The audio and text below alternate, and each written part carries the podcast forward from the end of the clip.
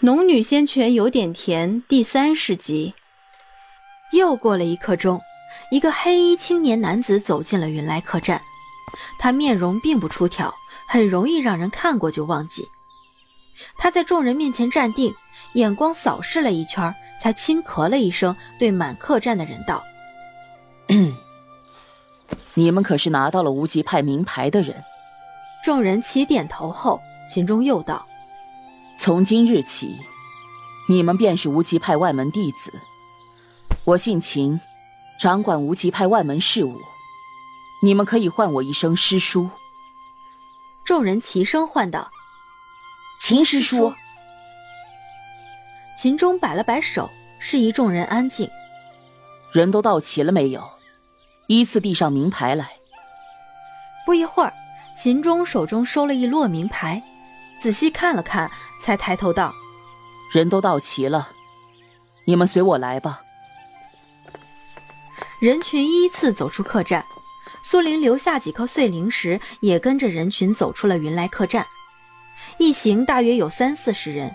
秦钟的话不多，只领着众人往青云山走，见货提及一下无极派的门规，然后告诉他们外门弟子所要做的事。苏林整理了一下，外门弟子其实就跟普通人家的丫鬟仆役差不多，负责伺候内门弟子专心修炼的。虽说都顶着一个弟子的称号，但实际上的地位相差十分遥远。苏林在人群里找了一圈，除了自己，另外只有两个女孩。而苏林观察别人的同时，别人也在观察他。大家心里都明白外门弟子是做什么的。苏林的穿着气度根本不像个伺候人的，凌霜赛雪的肌肤，倾国倾城的容姿，人人心里皆叹：这样一个妙人怎么会来无极派当外门弟子？苏林不知道众人的心思，也没心思揣度，只专心聆听秦钟的嘱咐。一行人走到青云山脚人迹罕至的地方。秦钟不知从什么地方取出一块如砚台般的东西，只见他单手捏印，嘴里念念有词。不一会儿，那砚台一般的东西竟然迎风而长，倏忽间便长到了五丈见方。秦钟这才松开手势，转头对众人道：“上去。”众人点头应诺，纷纷上了砚台。不少人眼里难掩惊讶新鲜。苏林大致明白这是一种法宝，兴许是因为他也拥有一件宝贝，还是件很称心的宝贝，所以倒不是多羡慕。待众人全都上去后，秦钟才一跃而起，跳上了砚台。紧接着，砚台渐渐升空，地上的一切变得渺小起来。苏林没有恐高症，可是透过渺渺云层看下去，还是止不住腿脚发颤。不动声色地收回了视线，打量秦钟，却见对方安然坐在砚台上，闭目打坐。耳边风声呼呼，刮在脸上并不生疼，反倒很轻柔。此时已经看不见下方的景致，只能看到砚台在浮云中穿梭，他的身体在浮云中隐没。砚台上有人窃窃私语，也有人紧咬着唇不敢吭声。也不知究竟过了多少时候。砚台才拨开云层，而最终出现在眼前的却是一座巍峨的山峰。山峰四周被云雾缭绕，仙气飘渺，果真和苏林想象中一样。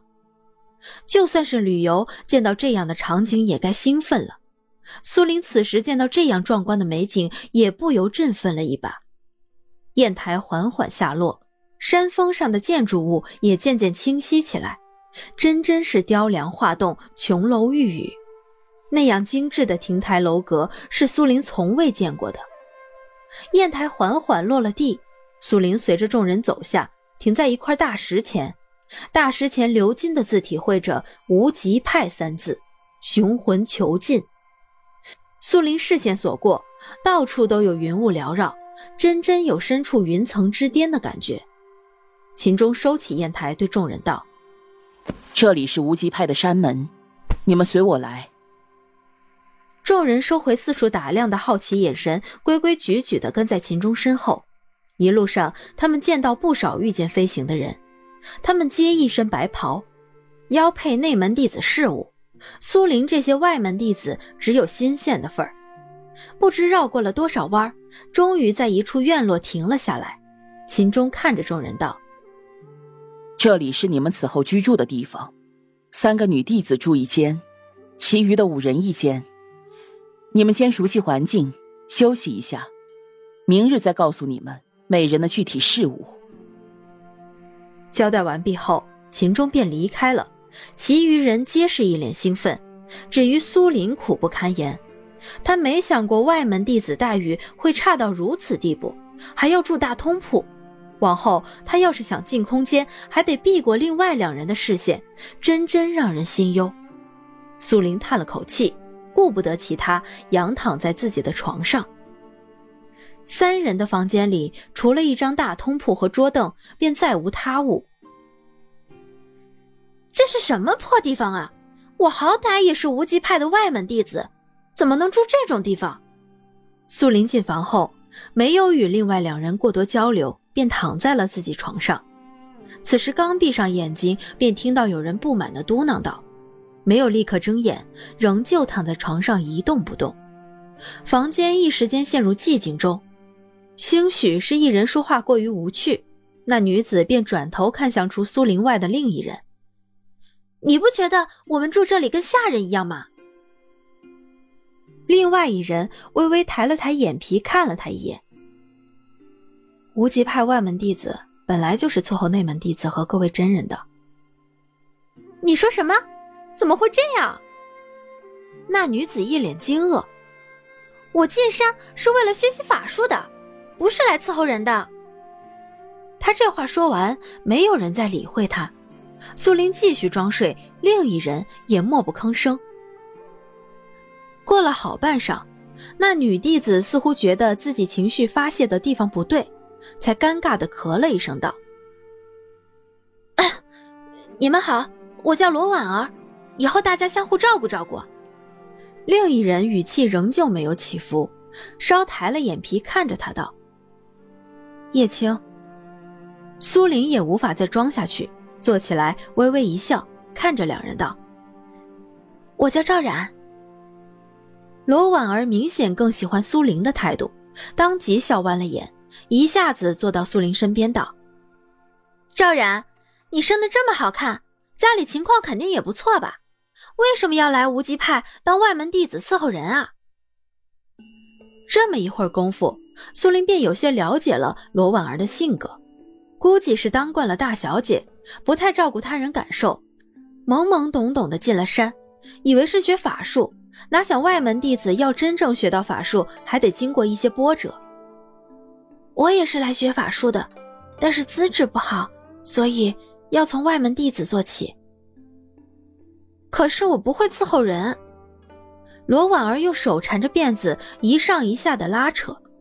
那边叶青收拾好自己东西，便转身离开房间，临走前还交代了一声：“出去打点水。”苏林刚刚睁开眼，第一眼打量的便是这个叶青。叶青的态度虽然平静的几乎冷漠，但其实都恰到好处的回答了别人的问话，并没有冷漠到底。待他离开后，罗婉儿便缠着苏玲问东问西，直叫他恨不得刚刚一直装睡下去。到了第二日，秦钟把每个人负责的任务都分配下来，罗婉儿负责将洗内门弟子的衣物，叶青负责打扫内门弟子的居室。苏林负责藏书阁规整书籍、打扫灰尘。才入门的外门弟子都得从最粗最重的活做起。相对而言，苏林的工作看起来比较轻松，实际上是最为繁琐的。当他第一天收拾妥当后，已经月上中天。他自修炼之后，一般的小活计根本不会让他产生疲劳感。可是这一夜下来，他竟然累得浑身无力。香喷喷的睡了一晚。第二日醒来，他才陡然觉得如此下去，他根本没有时间修炼。身为废体，本来先天条件就比别人差上一截，要是再不抓紧修炼，等他修炼有成，找到回现代的路时，他生命还剩下几多？想到此，第二日他便开始琢磨怎么把工作化繁为简。琢磨了小半日，他终于知道自己有多笨了。藏书阁并非日日都需要除尘，只要早上或者夜里把一日内进出的书规整好就行。用御巫术操控起来，其实花不了多少时间。如此一来，他便有了时间修炼。可是修炼的时间有了，却没有地方让他修炼。毕竟他的修炼要靠丹药辅佐，要是让人看出异常，对他是大大的不利。而且短时间内他也不敢再进空间，怕被人发觉。除了第一日，苏林后两日都很闲，在无极派周边闲逛，试图寻找一处稍微隐蔽一点的地方修炼。找了三日，才终于让他在无极派后山找到了一处山洞，并非是有人刻意打造的洞府，是天然形成的小洞穴。短期内在此修炼倒是无妨。如此一来，苏林每隔五日打扫一遍藏书阁，其余的时间便在山洞里修炼，以聚灵丹辅助，却不敢动用空间的能力。毕竟修仙界的高人太多，且他们究竟有多高，能力有多广。是他不可预知的，他只是在山洞里悄悄服用聚灵丹，然后用几日的时间来慢慢炼化，并没有引起什么人的怀疑。